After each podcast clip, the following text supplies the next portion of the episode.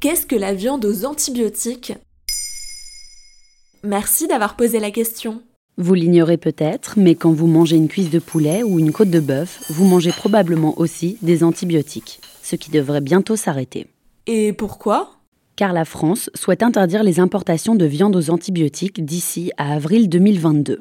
Depuis 2006, déjà, l'UE interdit le recours aux antibiotiques de croissance par les éleveurs des 27 États. En revanche, les grandes surfaces peuvent encore importer des viandes qui en contiennent du Brésil ou de la Thaïlande par exemple, pays qui recourent toujours aux antibiotiques de croissance.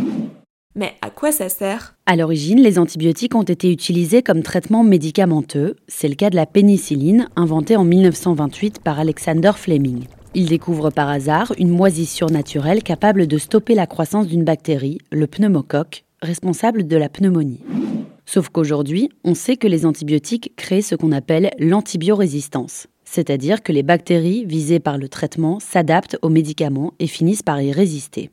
Et quid des animaux alors? Eh bien, durant la seconde moitié du XXe siècle, l'antibiotique a été massivement utilisé pour les animaux d'élevage, pour guérir et prévenir des maladies.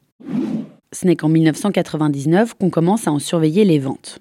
Très vite, les autorités sanitaires en France et l'OMS constatent une utilisation abusive des antibiotiques dans l'élevage intensif.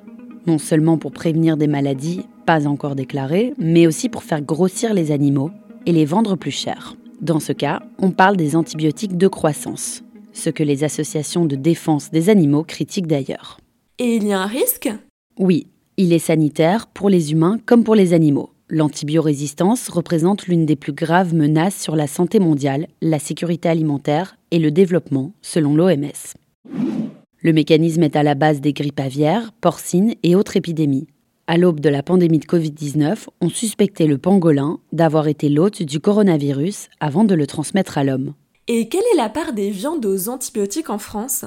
Leur usage a clairement baissé depuis le début des années 2000. Mais en 2021, chaque Français consommait encore 2 kg de viande aux antibiotiques par an.